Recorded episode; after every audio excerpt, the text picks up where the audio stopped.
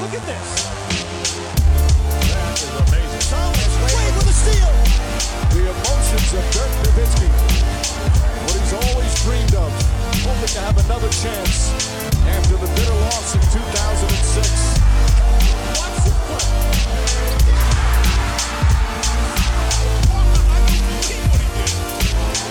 That is amazing. Hallo und willkommen zu Gut Next, dem deutschen Basketball-Podcast im Internet. Mein Name ist André Vogt und ich begrüße euch zur neuen Folge unseres kleinen, aber feinen Basketball-Spiels. Noch eine Folge? Ja. Wie gesagt, diese Woche hat es nicht geklappt mit der Rapid Reaction, deswegen jetzt einen zweiten Teil des Fragen-Podcasts mit so ein bisschen zwischendurch gemixt Rapid Reaction.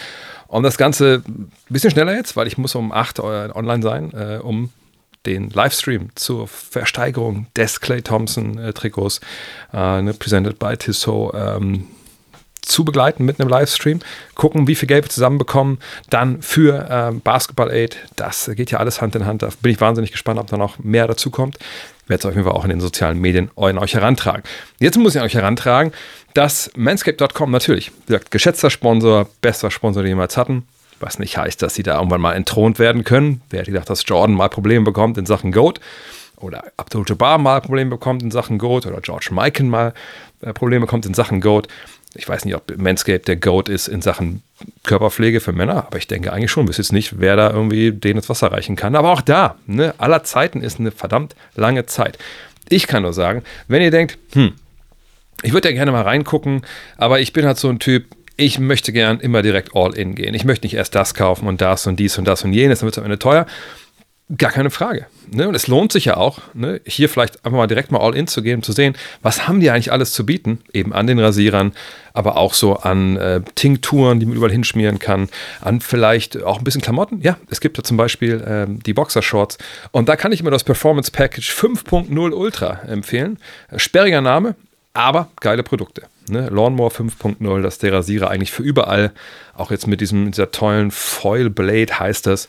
Ähm, ne, das kennt man ja von so einem Trockenrasierern von früher. Das ist mittlerweile mein Go-To-Aufsatz, einfach weil ich damit ne, den Bart unten stutzen kann. Ich kann den Kopf damit rasieren und überall am Körper eigentlich auch. Das Ding ist abnehmbar. Man kann es unter, einfach unter dem Wasserhahn sauber machen. Es ist einfach super easy. Und das will ich. Ich will ich in meinem Leben. Ich habe genug Probleme. Ich brauche super easy technische Sachen, die mir helfen.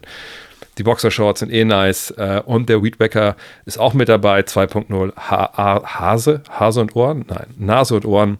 Da kann man alles mit dann klar machen. Gerade vielleicht auch mal für Feiertage. Jetzt Weihnachten wahrscheinlich zu spät, aber Ostern kommt ja auch. Wenn ihr irgendwo mal bei der Familie von der Freundin oder Frau oder Freund oder Freund oder Mann auftreten müsst, immer nicht schlecht, glaube ich.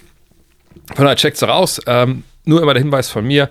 Da gibt es halt dann diesen Peak Hygiene Plan mit dabei, wenn ihr den nicht wollt könnt ihr auch direkt wieder kündigen. Ähm, man kann aber auch das Performance Package alleine sich ziehen. Das gibt es auch.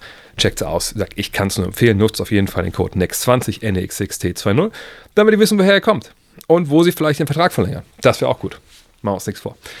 Kommen wir zu der nächsten Frage von euch. Und sagt, es war eine Menge schon, äh, was ich besprochen hatte. Und es geht weiter jetzt mit ein paar mehr Fragen Richtung Trades. Und der erste, erinnert euch, Steffen G. hatte ja noch gefragt nach dem Spieler, der die Defensive verankern könnte, den man vielleicht per Trade holen könnte. Ähm, da habe ich gesagt, Clint Capella so in der Art und Weise, aber eigentlich auch nicht wirklich. Aber PXT, der fragt ein bisschen genauer, er möchte wissen, was hältst du von einem folgenden, von diesem folgenden Trade? Die Mavericks erhalten Isaiah Stewart, dafür erhalten die Pistons Seth Curry, Dwight Powell und zwei Zweitrunden-Picks. Da muss ich sagen, ja, okay, Isaiah Stewart, natürlich ein Big Man, natürlich jemand, der defensiv sein Geld verdient. Aber auch wenn er jemand ist, der natürlich eine gewisse Härte äh, auch an den Tag legt und äh, der auch öfter mal kein Auge trocken lässt, ja, kann man sicherlich gut gebrauchen. Ne? Ist ein, mittlerweile auch ein Stretch Big Man geworden, das, das hätte man gar nicht so gedacht und ist mit 22 einer, der auch noch entwicklungsfähig ist. Allerdings auch jetzt nicht unbedingt ein Shotblocker. Ähm, von daher, ja, das ist sicherlich nice to have, äh, so jemanden zu haben, der auch so ein bisschen, wie gesagt, ne, ähm, auch ein bisschen Härte und Aggressivität mitbringt. Äh, auf der anderen Seite ist er jetzt auch nicht der Big Man, der den Laden hinten voll zusammenhält. So, ne, 2,3 Meter drei groß. Ähm, könnte man ihn für dieses Paket bekommen? Seth Curry, Dwight Powell und zwei Zweitrunden-Picks? Weiß ich ehrlich gesagt nicht. Würde Seth Curry helfen, Sachen Dreier? Die Pisten sind sehr schlecht an der Dreierlinie, bestimmt. Äh, und der wird ja auch wahrscheinlich auch nicht gebraucht in Dallas. Dwight Powell ja eigentlich auch nicht, wenn man ehrlich ist, aber allerdings momentan vielleicht eher schon, solange Maxi Kleber nicht dabei ist, etc. und Derek Lively ein bisschen ausfällt. Klar könnte Stewart da jetzt spielen, aber das ist ja auch keiner, der die Defense halt dann, wie gesagt, so zusammenzieht. Zwei Zweitrunden-Picks, ja, okay. Äh, aber alles in allem fände ich das jetzt keinen guten Trade für die Pistons. Äh, und Dallas wäre natürlich ein bisschen besser, aber ähm, nur so für Spare Parts und zwei Zweitrunden-Picks kriegst du wahrscheinlich als Stewart nicht, da bin ich mir relativ sicher. Ähm, da müsste man wahrscheinlich schon mit dem Erstrunden-Pick hantieren oder einen jungen Spieler. Und äh, weiß nicht, ob es das dann wert ist, ne, weil so viel besser macht er dich im Endeffekt nicht. ich sag's direkt nochmal. Leider, die Erkältung hat sich in der letzten Stunde nicht, nicht verbessert. Ähm, Sebastian fragt, nee, Stuttgart, Stuttgarter 81 fragt, wie erklärst du dir, dass die Bulls ohne Zach Levine ihre eigentlich besten Spieler besser sind als mit ihm? Jetzt kann man natürlich zuerst mal fragen, ist er denn ihr bester Spieler? Weiß ich nicht. Ne? Verdient auf jeden Fall am meisten Geld, aber ist er besser jetzt als ähm, DeMar Rosen zum Beispiel? Der legt ja auch dieses Jahr mehr Punkte auf. Er spielt mehr Assists hat eine bessere Dreierquote. Also ich würde nicht sagen, dass Zach Levine dieses Jahr der beste Spieler der Bulls war. Vor allem auch, weil sie eben ja, jetzt eine Menge Spiele ohne ihn äh, gewonnen haben und ohne ihn läuft's. Ne? Natürlich auch hier muss man wieder genauer drauf schauen. Läuft es denn gegen Teams, die jetzt nicht wirklich gut sind? Gucken wir nochmal drauf. Erstes Spiel, wo ich dabei war, haben sie gegen Milwaukee gewonnen. Okay, Respekt. Dann haben sie die Pelicans geschlagen. Okay. Charlotte, ja gut. San Antonio, ja gut. Hat man gegen Milwaukee verloren, gegen Denver verloren. Gegen Miami gewonnen. Okay. Gegen Miami verloren. Okay. Philadelphia geschlagen. Oh, die Lakers abgewachst oder eingewachst. Ja. Und gegen die Spurs hat man verloren. Waren jetzt immer überall alle Superstars dabei. Naja, in der Regel waren da schon öfter die, die Superstars dabei, auch wenn vielleicht der ein oder andere Starter mal gefehlt hat. Aber alles in allem, die haben da jetzt nicht irgendwelche Trümmertruppen aus der, aus der Halle genagelt, sondern die haben kompetitiven Basketball gespielt. Ne, klar, Jokic ist rausgeflogen im Spiel gegen, gegen die, die, Bulls, ne, nach 16 Minuten, wo er lange gespielt hat. Aber am Ende äh, ist es halt so, dass sie in allen diesen Partien kompetitiv waren. Ne? Die Niederlagen, vielleicht nochmal, in Milwaukee, minus 4. Gegen Denver, minus 8. Gegen Miami, in Miami haben sie erst gewonnen, sagt dann zwei Tage später minus zwei. Also wirklich alles Spiele, wo man sagt, okay, die waren drin, die hatten bis zum Ende eine Chance, das zu gewinnen. Und sie haben auch zwei Kantersiege eingefahren, eben gegen die Lakers, die momentan ein bisschen strugglen, keine Frage. Ähm, aber eben äh, auch eigentlich schon eine Hausnummer sind. Und am Ende des Tages ist es so, dass natürlich die Nummer mit Zach Levine eine ist, die, ich glaube, die geht über Basketball hinaus. Ne? Wenn ihr euch erinnert, da gab es diese Geschichte dann mit dieser einen PR- Frau, glaube ich, die dort arbeitet, die er da irgendwie angeranzt hat oder irgendwie scheiße behandelt hat vor laufenden Kameras. Ähm, ich, ich, ich, glaube einfach, dass er nach allem, was man so sieht da und so ein bisschen mitkriegt, wahrscheinlich vom Kopf her auch weg ist und weg will. Nur das Problem ist halt einfach, wenn du noch einen Vertrag hast, der noch ein paar Jahre läuft und der läuft noch diese Saison, nächste Saison, die Saison drauf und 2026, 2027 hat er eine Spieleroption der hat sich selber in einen goldenen Käfig eingeschlossen. Ne? Dieses Jahr 40 Millionen, nächstes Jahr 43, dann 46 und dann, wenn er möchte, 49. Nur, wer möchte das nicht? Ist es für ihn jetzt eine Katastrophe und kommt da mental nicht klar, dass er in Chicago spielen muss? Keine Ahnung. Keine Ahnung, was hinter den Kulissen los ist. Fakt ist nun mal, dass ich das momentan so sehe, und das ist natürlich jetzt Kaffeesatzleserei, ich bin ja nicht in der Kabine, ich spreche nicht mit den Leuten. Aber wie sie das darstellt, scheint für mich der klassische Fall zu sein, naja, wir als Mannschaft hier wir stehen zusammen. Wir haben eigentlich Bock, zusammen Basketball zu spielen. Wir haben Bock, hier auch unseren Job nachzugehen, so gut es eben geht. Ähm, und nur weil einer jetzt, der natürlich super talentiert ist, äh, das jetzt nicht ganz so sieht und nicht ganz so Bock hat, heißt ja noch lange nicht, dass der Rest hier von uns die Saison abschenkt, sondern wir haben Bock zu gewinnen. Das gleiche gilt für Billy Donovan, der auch nicht sagt, oh, mein Gott, was soll ich machen? Der, der Zach Levine, der hat aber keine richtige Lust mehr, ist verletzt. Oh Gott, oh Gott, oh Gott, Lonzo Ball ist das ganze Jahr auch nicht dabei.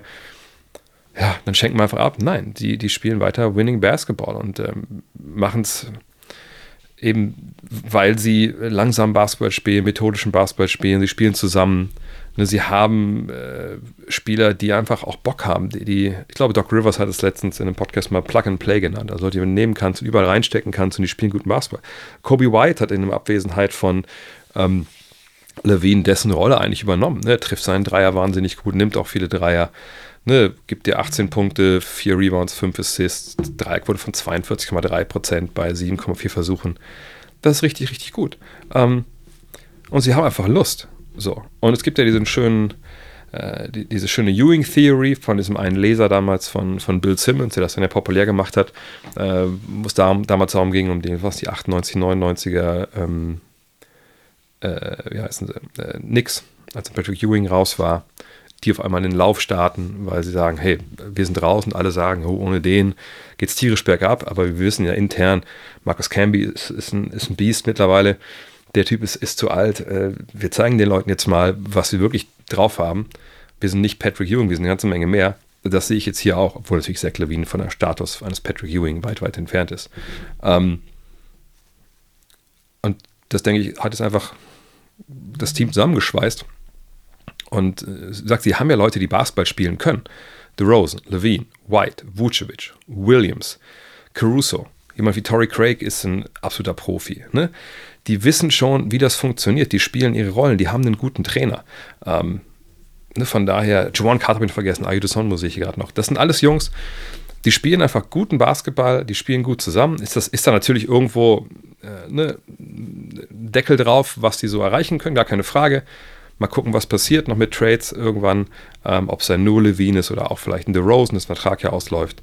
Das werden wir dann abwarten müssen. Ähm, aber am Ende des Tages sehe ich ein Team, das jetzt zusammensteht, ähm, die gut gecoacht sind, die eine gute Infrastruktur haben und die da einfach auch Teams sicherlich auch auf dem falschen Bein erwischen. Die denken, na gut, Levine spielt nicht, äh, ne, so gut sind die ja nicht.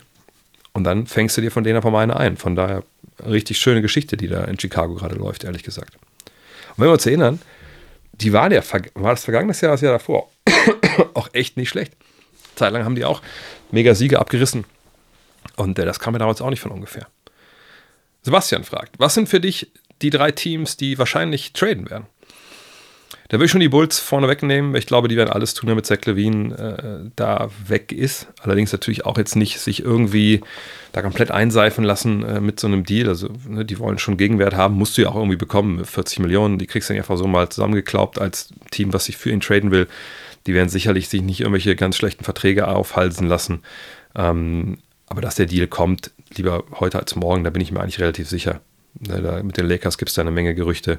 Die sind auch an Nummer zwei hier direkt, weil ich denke, bei den Lakers ist jetzt, kommt jetzt so eins zum anderen. Also, dass da ein Trade zu erwarten war mit Russell, mit Hachimura, das war für meine Begriffe mehr oder weniger klar. Das ist der Modus operandi auch von LeBron James, dass während der Saison gerne mal Leute ausgetauscht werden. Und ähm, die beiden Kandidaten, je nachdem, was mit Gabe Vincent, ob der in die Spur kommt, äh, ne, das war klar, dass irgendwas passiert. Und mit Zach Levine haben sie jemanden, der da eigentlich von dem Skillset her ganz gut reinpasst, der aus LA kommt oder zumindest in UCLA gespielt hat. Das kann man sich schon zurechtlegen, dass das so funktioniert. Mhm. Auch weil die Verträge dann von denen, die dann da hingehen, auch nicht so schlecht sind. Möchte man die Angela Russell unbedingt haben, weiß ich jetzt nicht, aber äh, mal gucken. Vielleicht kann man es ja irgendwie den, den Bulls dann schmackhaft machen, vor allem wenn auch vielleicht andere, ähm, andere Optionen einfach nicht, nicht da sind. Und dann habe ich die Pistons. Ich meine, es haben jetzt 25 Spiele in Folge verloren. Ich habe ja gesagt, sie gewinnen das, äh, das Spiel gegen die Nets am 23. Mal gucken, ob das auch so kommt. Bin ich sehr gespannt. Äh, gegen die Jazz hätten sie eigentlich schon gewinnen müssen. Die Jazz waren ja nur mit Rumpftruppe da, haben sie trotzdem verloren. Aber irgendwie das Spiel gegen, äh, gegen Brooklyn, da, da bin ich gespannt. Ähm, aber die Pistons aber, weil sie was machen müssen. Ich meine, jemand wie Wiseman, das bringt da nichts, den durch die Saison zu schleppen. Vielleicht ist auch gar kein Interesse da, aber das kann ich mir nicht vorstellen. Ähm, und dann musst du relativ schnell auf den, auf den Trichter kommen, was du jetzt machen willst. Willst du noch irgendwie retten, was zu retten ist? Oder sagst du, okay, Bogdanovic und Co. Äh, können gehen, ne, Burks. Ähm, wir gucken, dass wir irgendwie versuchen, dass wir, wenn wir zumindest mal ein paar Spiele gewonnen haben jetzt, dass wir die Veteranen eintauschen gegen vielleicht besser passende Teile. Vielleicht tauschen wir auch jemanden wie Killian Hayes oder so ein. Einfach um hier was, was Neues, einen neuen Vibe reinzubringen. Ich glaube, da ist jetzt so viel Verfahren äh, und das passt ja irgendwie auch von den Skills nicht zusammen. Äh, das denke natürlich Cunningham oder Duran wahrscheinlich nicht getradet. Selbst bei Jaden Ivy bin ich mir nicht sicher, ob sie den nicht vielleicht irgendwie noch Pfeil bieten. Deswegen Bulls, Lakers, Pistons wären so drei Teams, die ich da auf jeden Fall auf der, auf der Liste habe. Tassilo fragt, sollten die Golden State Warriors sich Lauri Markan per Trade holen, würde er Sinn ergeben bei Golden State, zum Beispiel für Kuminga, Gary Payton und Moses Moody vielleicht noch mit einem Pick oben drauf. Also erstmal rein aus finanzieller Sicht oder CBA-Sicht, das geht. Ne? Markan gegen Peyton, Kuminga und Moody, das ist von Gehältern her äh, perfekt, das passt. Äh, Draftpicks kann man draufpacken, so viel oder wenig man will. Die haben ja keinen monetären Wert in dieser Hinsicht. Ähm, ich habe mich ein bisschen gewundert, dass es so diese, diese Gerüchte, Track-Gerüchte um Markan äh, gab oder gibt. Ne? Immerhin ja jemand, der auch dieses Jahr sich im, Dunstkreis des All-Star Games bewegt und natürlich auch ein, ein, toller Basketballer ist. Das haben wir nicht zuletzt bei der WM gesehen, aber jetzt eben auch, auch hier. Ähm, und äh, am Ende des Tages ist es so, ich weiß halt nicht, wo Utah hin will. Ne? Gut, jetzt, vergangenes Jahr haben wir gesagt, die sind vielleicht einfach auch ein bisschen zu gut, ähm, ne, um zu tanken. Das war ja dann auch so. Äh, jetzt äh, gab es ja dann diese, diesen Honeymoon, der jetzt auch vorbei ist, also diese Flitterwochen, wo man jetzt sagt, okay, was haben wir da jetzt eigentlich? Also wollen wir denn darauf, darauf aufbauen oder wollen wir nicht gucken, ob wir nicht doch mal irgendwie jetzt sehr früh draften können? Ähm, und wenn man jetzt Markan gehen lässt, dann wäre der Fingerzeig klar, naja, also den sehen wir jetzt schon als so ein bisschen zu, zu alt an im Endeffekt äh, ne, für unsere Ideen. Wir wollen halt ein neues Team aufbauen und da passt er jetzt irgendwie nicht so wirklich mit rein. Im Gegenteil, wir nutzen ihn halt, um da besser, äh, uns besser aufzustellen. Mm, und jetzt muss man natürlich dann, fragen, okay, aber ist das dann ein Trade, der dich besser aufstellt? Ne, verlierst jemanden, der 23 und 9 auflegt, der von 8 Dreiern 5, äh, von 8 Dreiern äh, 38 Prozent trifft. Also ist natürlich und der ist 26. Also das ist, ne, wenn du den gehen lässt, das ist der Abstand dein bester Spieler. So, ähm, ich, ich, weiß nicht, ob ich ihn für, für das Paket gehen lassen würde. Natürlich wissen wir nicht, was bei Kuminga und bei Moody noch drin ist. Beide zeigen ja, dass da mehr drin ist, als wir bisher gesehen haben, aber man müsste natürlich wissen, wo die Entwicklung da die nächsten Jahre hingeht. Ähm, Gleichzeitig würde ich mich dagegen wehren zu sagen, naja, ihr sagt, da ist bei beiden noch Starpotenzial drin, die wurden halt ein bisschen zurückgehalten, da jetzt von, von dem System und von den Alten. Das fände ich schon eine relativ schwierige ähm, Argumentation, weil ich denke, die hatten schon eine Menge Chancen. So, ähm, beide sind noch kostenkontrolliert, ne, die nächsten beiden Jahre, glaube ich, und danach müsste man dann sehen, ob man die verlängert. Das kann man dann ja sehen, wenn man will.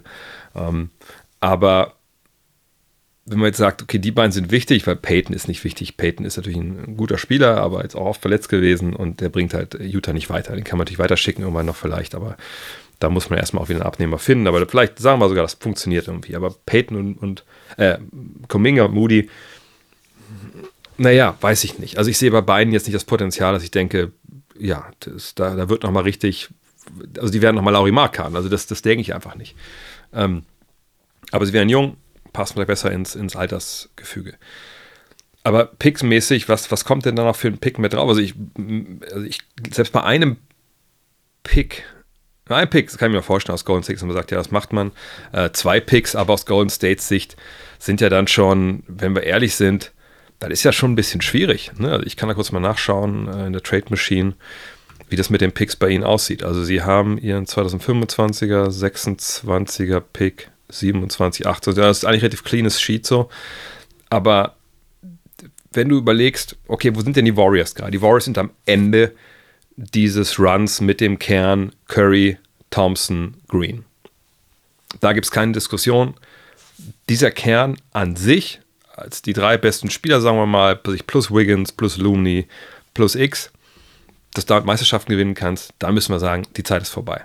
Nach allem, was wir jetzt gesehen haben, nicht nur diese Saison, sondern auch vergangene Saison müssen wir sagen, nein, das ist einfach vorbei. So, dann müssen wir sagen, gibt es denn die Möglichkeit, eventuell dann um Steph Curry äh, und vielleicht auch, gehen wir davon aus, dass, dass er seine Probleme den Griff bekommt, um Draymond Green, kann man da jetzt, jetzt neu aufbauen? Also kriegen wir da ein neues Team zusammen, um einfach ne, dann jetzt die nächsten Jahre eine neue Version des Teams aufzubauen. Und da muss man sagen, aller Wahrscheinlichkeit nach nein. Ne, Thompson und äh, Green sind beide 33 Jahre alt. Thompson wird 34 äh, jetzt im neuen Jahr. Curry ist 35 Jahre alt, wird im März 36. Und Draymond Green, der wird im, ebenfalls im März 34. Also, müssen wir uns ausgehen, dass wir sagen, wir holen, ähm, wir holen Marktkarten dazu und dann ne, wir geben die Picks ab, sagen wir mal, geben drei Erstrunden-Picks noch ab dazu. Und dann bauen wir das neue Team um, um die Jungs auf. Dann muss man sagen, das wird nicht funktionieren. Ziemlich sicher wahrscheinlich sogar auf gar keinen Fall funktionieren. Weil Clay Thompson ist im Sinkflug, keiner weiß, ob er nächstes Jahr noch bei den Golden State Warriors ist. Wenn sie sich nicht einigen auf eine Verlängerung, wie gesagt, vielleicht ist er auch woanders, ähm, dann kann ich erwarten, dass Draymond Green auf dem Niveau noch agiert, drei, vier Jahre. Das wird auch im Sinkflug gehen. Bei Curry, in einem besten Fall sagen wir, er agiert auf dem Niveau. Aber wenn er der Einzige ist, um den du dich kümmern musst, wird es immer noch magische Nächte geben wie jetzt gegen Boston, aber sicherlich nicht genug, um das Team auf ein Level zu heben, wo du halt Meister werden kannst. Und Laurie Markan, na klar, der kann dir auch deine ne, 25 geben, allabendlich, gar keine Frage. Nur, du hast dann in Markan, sagen wir 26, du hast diese alte Garde und du hast keine Picks mehr die nächsten Jahre. Ne? Also, vielleicht geht es ja auch dann darum, dass man sagt, es sind zwei Erstrunden-Picks und zwei Swaps oder sowas. Aber das ist ja, du gibst deine mittelfristige Zukunft ab. Für was? Also für, für was genau gibst du die ab? Für, für Markan und Curry als dein neues Top-Duo. Und bei aller Liebe für Laurie Markan, ich sehe nicht, dass man damit äh, großartig weiterkommt. Ähm, natürlich kann man sich so irgendwie schönreden und sagen, wir wollen aber die letzten Jahre von Curry so erträglich wie möglich gestalten. Naja, aber man muss ja aber auch sehen, dass das äh, man auch absehbarer Zeit dann äh, Markan äh, wieder verlängern muss. Ähm, das kostet wahnsinnig viel Geld. Sie haben jetzt schon Green verlängert und, und Curry hat einen neuen Vertrag. Das wird immer alles schwieriger jetzt, ne? mit teuren Teams, mit dem neuen CBA. Ich sehe nicht, dass das die Möglichkeit ist. Also wirklich die Möglichkeit, die ich sehe, für die Golden State Warriors wieder auf Niveau zu kommen, ist ehrlich gesagt wirklich nur über die Draft. Was sie auch probiert haben. Das war ja die Idee. Wiseman, äh, Kuminga und, und Moody. Und äh, wenn wir ich meine, es immer hätte werden könnte und ne, man sollte auch nicht immer ne, wie jeder Scheiße gleich Redraft machen nach zwei Jahren. Das war ja 2021.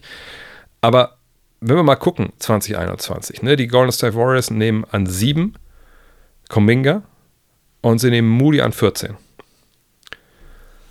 Und ich sage jetzt nicht, dass sie da Fehler gemacht haben. Ich sage jetzt nicht, dass äh, sie andere Leute hätten draften müssen. Das sage ich nicht. Ich sage nur, wenn es anders, der Plan war ja, da ziehen wir einen Kern ran, der, ich habe schon ein paar Mal dieses Gleichnis benutzt, ne, der dann langsam aufsteigt in seinen Leistungen und das, ne, der, der, der, junge Kern wird besser, der alte Kern wird schlechter. Aber Kuminga, Wiseman, Wiseman wurde ja davor gedraftet, glaube ich, im Jahr, ne?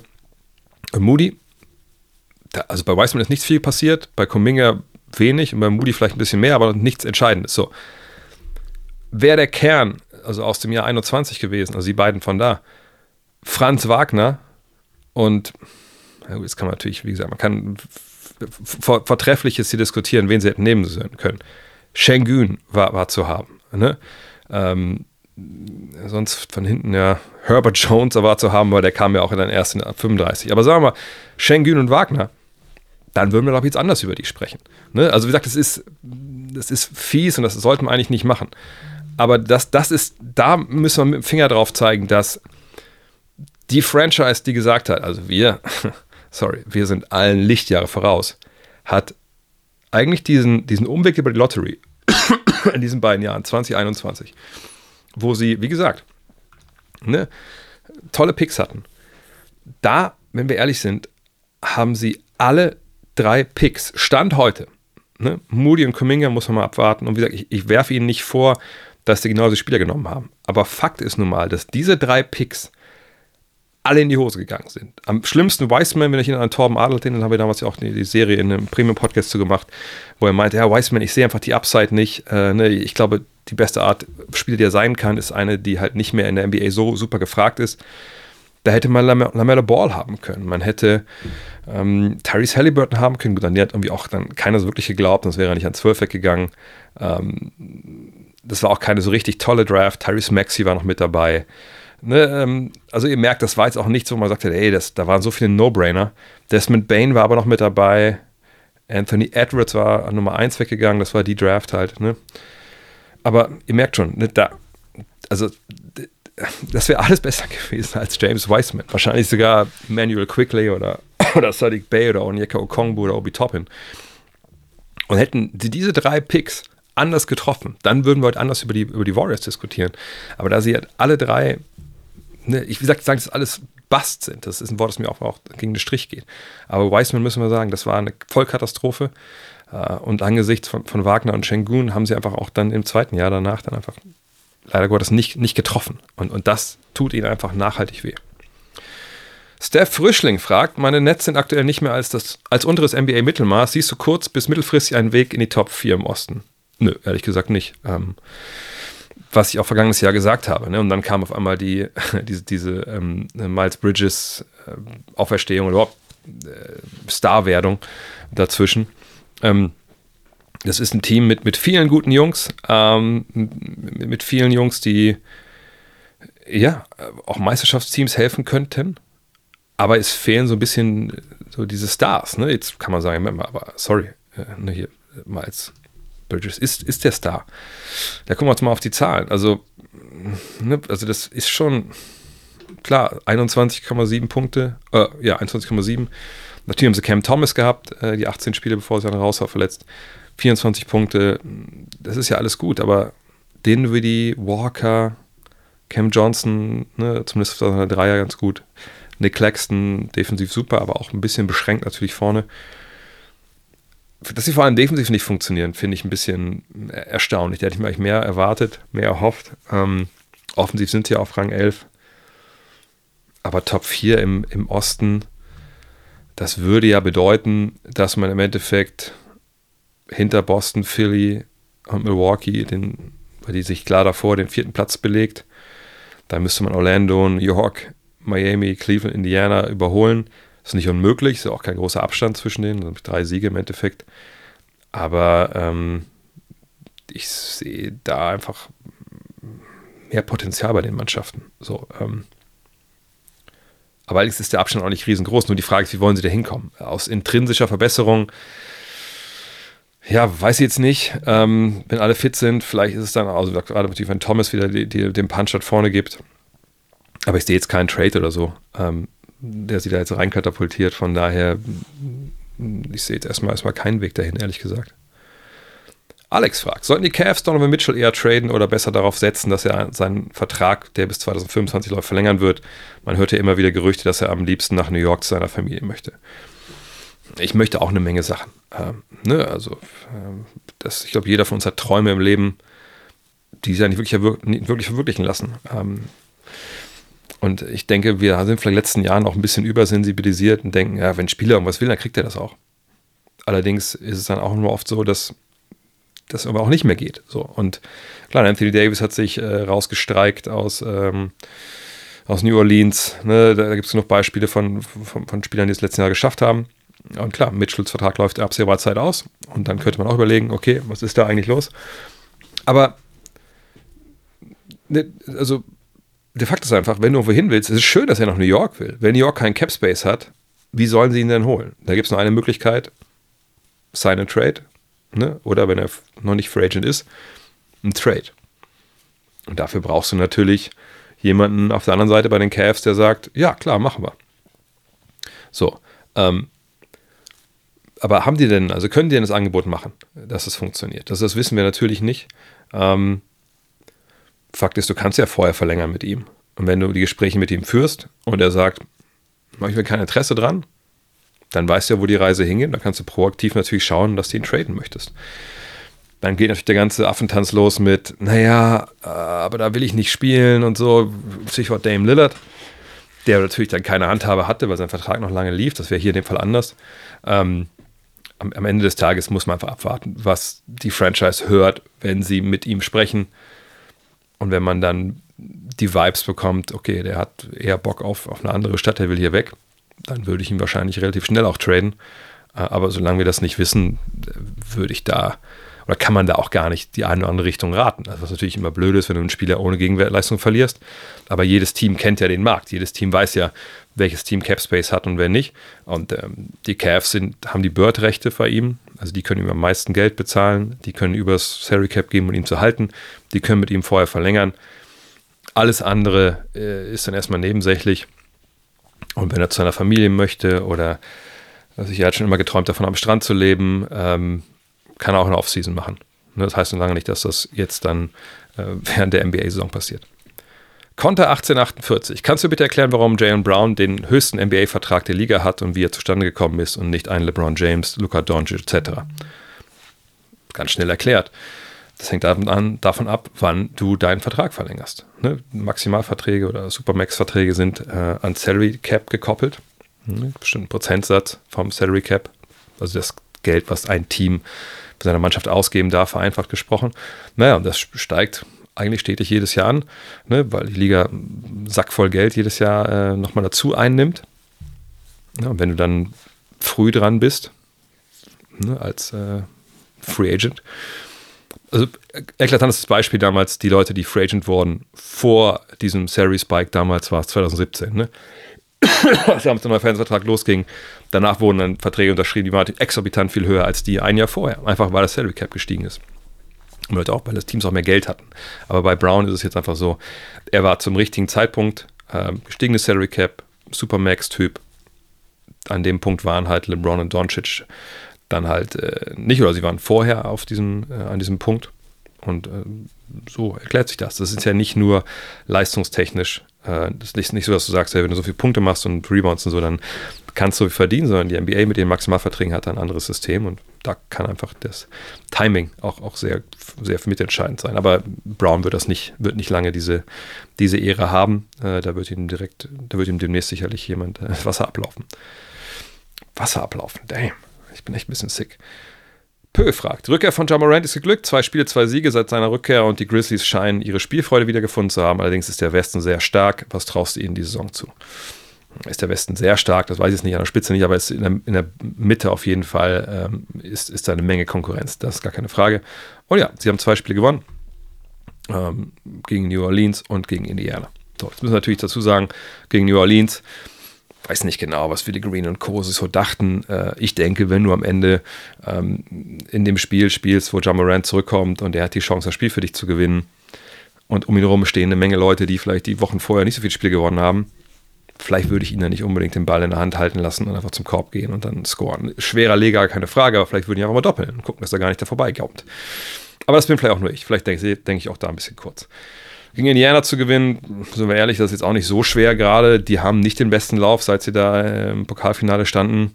Ganz im Gegenteil, die haben jetzt von was, fünf, sechs Spielen fünf verloren und auch ziemliche Klatschen bekommen. Die verteidigen einfach nicht. So, von daher, ähm, ja, schön, dass es zwei Siege waren. Das ist ein toller Einstand. Das gibt dem, dem Team auch einen neuen Schwung. Aber es ist nicht so, dass es auf einmal jetzt hier eine Mannschaft ist, die wir wieder auf Platz 2 oder 3 oder 1 in der Western Conference verorten sollten, wie es vergangenes Jahr der Fall war. Dafür fehlt unterm Korb natürlich noch ein bisschen was. Ähm, obwohl sie es ja defensiv ja eigentlich hinkriegen mit, ne, mit Platz 8 im Defensivrating. Offensiv ist das Problem, da bringt natürlich jetzt Morant eine Menge. Aber ich denke, direkte Playoff-Qualifikation traue ich ihnen einfach nicht zu. Ich denke, zu ist abgefahren. Es ist eine Menge Konkurrenz ums Play-In, wenn dann Play-In. Aber irgendwie glaube ich, dass das auch relativ schnell dann.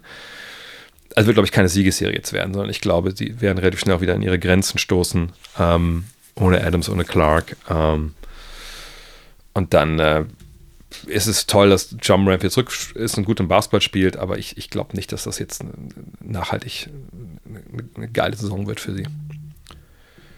Uli Eichbaum fragt: Siehst du Austin Reeves neben Alex Caruso oder sind sich beide von der Position bzw. spielerisch zu ähnlich? Ne, sind spielerisch eigentlich relativ sich fremd, sag ich mal. Caruso natürlich kann er mal Pick and Roll laufen. Und natürlich ist das jemand, äh, der, der auch seinen Dreier trifft und äh, der gut verteidigt. Aber Austin Reeves ist ja jemand, der ein Shot Creator ist für sich und für andere, äh, von der Bank kommt, dann jetzt bei den Lakers. Der es in den Playoffs vergangenes Jahr auch, dieses Jahr, vergangene Saison gezeigt hat aber wo sind denn die, die, die, Ähnlichkeiten in ihrem Spiel, außer dass sie einen Dreier treffen, also beide weiß sind, vielleicht noch. Ähm, am Ende des Tages äh, wäre das gar kein Problem, die ineinander spielen zu lassen. Crusoe kannst du neben jedem spielen lassen, denke ich, ähm, weil er den Ball nicht in den Händen braucht, aber auch durchaus weiß, was er damit anfangen, anfangen muss, wenn er ihn bekommt. Äh, ich mache mir da ehrlich gesagt keine Sorgen. Ähm, wenn das, das wäre ein perfekter Trade für die Lakers, wenn sie Caruso zurückholen sollten. Und wahrscheinlich hätten sie noch nie gehen lassen dürfen, ehrlich gesagt. Durak Lewis fragt, wo wärst du aktuell in der NBA am liebsten Coach? Puh, ähm, also wahrscheinlich in der Regel am Strand. Ähm, wenn es jetzt basketballerisch ist, würde ich sagen in Denver. Du hast den besten Spieler der Liga. Ich weiß, Jalen Beat macht dieses Jahr einen riesigen Job, aber da will ich erstmal in den Playoffs sehen, ob es dann auch so gut läuft.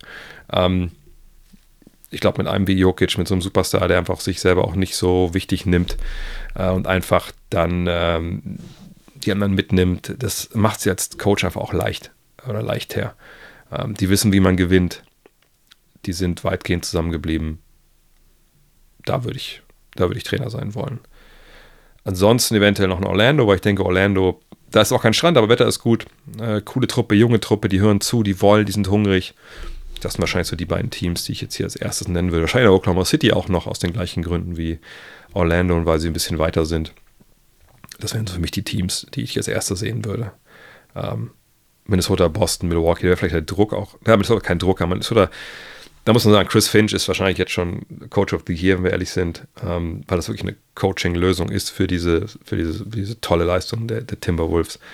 Aber da würde ich denken, da, da, so gut bin ich nicht. Also ich, nicht, dass es wäre, die anderen zu coachen, aber da muss ich sagen, Chris Finch, Hut ab. Ähm, Boston, Milwaukee, Philly, da war mir der Druck zu hoch, ehrlich gesagt. Da kriege ich ja den, den, den Impuls nicht runter.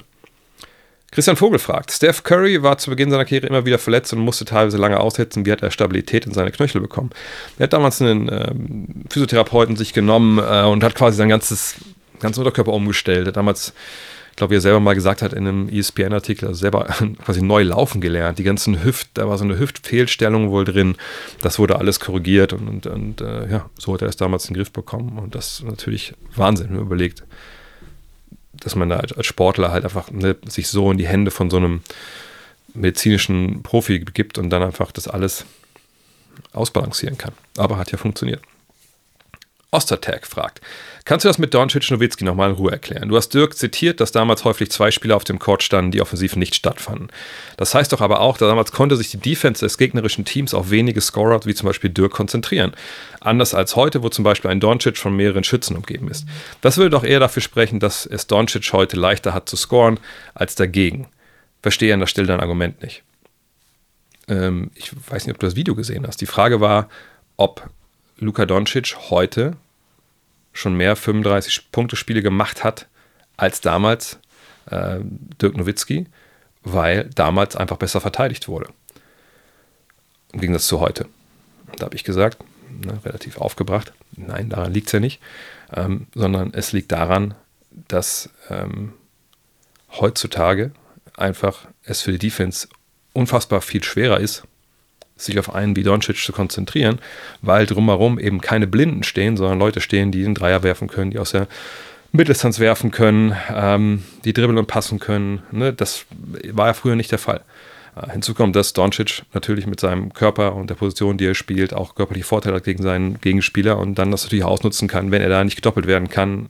Und wenn er gedoppelt wird, passt er den Ball halt raus zu ein paar Jungs, die das sehr, sehr gut machen von der Dreierlinie.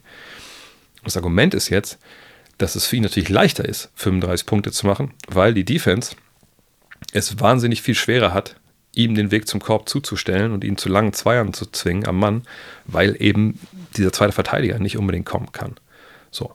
Ähm, und im Umkehrschluss bedeutet das, für Nowitzki war es halt um einiges schwerer, weil wenn Eric Dampier da stand oder, oder Marquis Daniels oder ähm, Devin Harris, dann konnte man straflos sich in die Richtung von, von Dirk und Co. Ähm, begeben. So. Und da war zu sagen, das war der einzige Grund für diesen Rant. Damals wurde ja besser geguardet als heute. Das stimmt nicht. Damals gab es weniger zu verteidigen und die Defensive war nicht besser in dem Sinne, weil, das die, weil die mehr Bock hatten und bessere Verteidiger waren, sondern es war damals leichter, wirklich vor Dirk Nowitzki zu bleiben, da Hilfe hinzuschicken. Und die Defense hatte es einfach viel, viel leichter äh, und es hat nichts mit Einsatz zu tun oder mit, ähm, die wollten früher und heute wollen sie nicht mehr. Das, was ja immer vorangeschickt wird. So. Von daher, das war eigentlich das ganze Argument. TR fragt, wann 90s Kids bei Spotify? Ja, ihr habt es mitbekommen vielleicht, Jan hat ähm, anlässlich unseres 92er-Issues und ich sage direkt, es ist in der Post. Wir wissen auch nicht, warum es noch nicht da ist. Vielleicht war einer der LKW-Fahrer krank und deswegen ist es einen Tag später jetzt in Umlauf gekommen. Wir hoffen natürlich, dass alles noch vor Weihnachten da ist. Aber jetzt heute nicht da war, dann hoffentlich dann morgen. Danach ist ja ein bisschen blöd. Ähm, aber wir drücken einfach mal die ganz solid Daumen. Ähm, da hat er einen Rap-Song aufgenommen, ähm, eben 90s Kids. Habe ich gepostet, äh, ist bei YouTube, ist bei mir aber auch auf Instagram und so. Ähm, geiler Banger. Äh, zusammen mit Lou Richter ist dabei, Nico Backspin ist dabei, Marvin Willoughby ist dabei, die Baslitch-Brüder. Ich habe einen kleinen Cameo. Ähm, und ihr feiert es auch wahrscheinlich. Obwohl, wie ich heute Jan wieder sagen muss, also das Eichhörnchen, was sich da die ganze Watte ins Maul stopft, bei mir bei Instagram hat mehr äh, Aufrufe das Reel als der Song, aber ich finde den Song nice. Ähm, von daher, ja, noch nicht gehört habt, hört euch an. Allerdings auf Spotify, ich dachte, ja klar, lade ihn einfach hoch und dann können Leute sich das anhören. Aber das ist ja irgendwie nicht so einfach. Man muss das hier irgendwie über so einen Publisher machen und das kostet irgendwie Geld und da habe ich da keinen Bock, mich da reinzufuchsen, ehrlich gesagt, kurz vor Weihnachten. Ähm, hört es einfach auf, äh, auf YouTube. Ladet es euch da einfach als MP3-Datei runter, das geht ja auch und dann haut es bei euch in die, in die Cloud, ist auch kein Thema. Tobias Kors fragt, mich würde noch einmal der Entstehungsprozess von einem neuen Gut Next, oh Mann, es ist 5 vor 8. Ähm, die Frage ist zu lang und ich glaube, es geht nicht jetzt darum, wie, ähm, wie Gut Next entsteht, bla bla bla. Das mache ich einfach nächste Woche. Ähm, ich würde abschließend nur euch noch eine Sache mit auf den Weg geben, bevor ich gleich den Stream anwerfe. Also erstmal, dass der Stream gleich losgeht, das werdet ihr zu spät hören. Ich dachte mir, sonst mache ich mal Google des Tages ne, in der Rapid Reaction, weil TV-Tipps muss ich ja nicht geben. TV-Tipps sind die Christmas Day Games. Zieht euch alle rein, habt Spaß. Das letzte vielleicht nicht, das ist ein bisschen schwierig dann nächsten Tag mit, äh, äh, mit Family. Aber man kann ja Suns und, und Mavs auch dann vielleicht Real Life gucken am zweiten Feiertag. Ähm, aber ich dachte mir, ich mache euch mal ein Offline, ähm, ein Offline äh, Google des Tages. Man kann sich auch bestellen, vielleicht im Netz, dann ist es nach Weihnachten da. Einfach zwei Bücher, von denen ich denke, die können euch vielleicht so zwischen den Jahren, wenn ihr ein bisschen frei habt, und vielleicht ist es dann auch am 27. da, es gibt ja ein paar Online-Händler, die schnell liefern, ähm, die können vielleicht die Tage versüßen oder vielleicht auch dann noch, wenn das Silvester nicht unbedingt rausgeht und Vollgas geht, äh, könnt ihr auch vielleicht noch im neuen Jahr das Ganze lesen. Und zwar gibt es einmal von Russ Bankston, kennt ihr vielleicht noch, früher bei der Slam gearbeitet, geschätzter Kollege Bobito Garcia hat das Vorwort geschrieben, A History of Basketball in 15 Sneakers.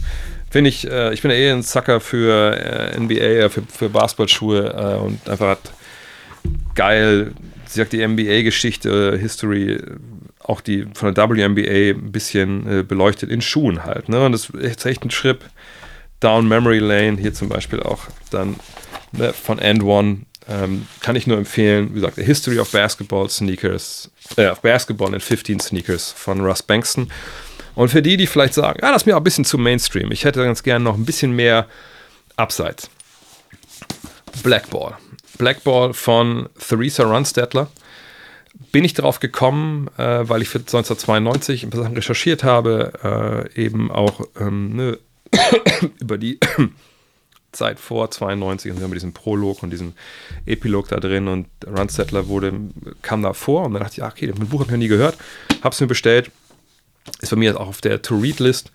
Ähm, sie räumt ein bisschen auf mit, mit einigen ähm, Vorurteilen über die 70er Jahre, dass das ja alles nur Scheiße war und alle nur gekokst haben und eigentlich, dass die, die Zeit war, wo die NBA fast gestorben wäre und äh, beschreibt sehr schön, das habe ich zumindest schon gelesen, wie diese Zeit aber auch wahnsinnig wichtig war für die NBA. Ne? Wie halt äh, diese Pioniere in den 70ern, die halt reinkommen über die ABA und die NBA, also aber verändern das Spiel und das Spiel moderner machen, die dafür sorgen, dass wir eben heute diesen Basketball sehen, den, den wir sehen und nicht eben diesen, diesen verstockten äh, vier Pässe vor jedem Wurf Basketball, den die NBA damals bringt. Von daher Blackball von Theresa Runstedler, Kareem Abdul-Jabbar, Spencer Hayward and the Generation that saved the soul of the NBA. Die beiden Bücher kann ich empfehlen. Bleibt mir nur noch zu sagen, an dieser Stelle, ich sage es gleich nochmal im Stream, aber sagt, da seid ihr wahrscheinlich da nicht dabei. Frohe, frohe Weihnachten. Ich wünsche euch äh, tolle Festtage, ob ihr jetzt Weihnachten feiert oder nicht. Ähm, ich wünsche einfach, dass ihr mit euren Freunden und, und Familienangehörigen ein paar coole Tage habt. Ähm, dass es äh, keinen großen Streit gibt. Manchmal ist das ja leider so, dass man ne, zusammen sitzt, isst, ähm, Geschichten erzählt, erzählt, wie das Jahr so war.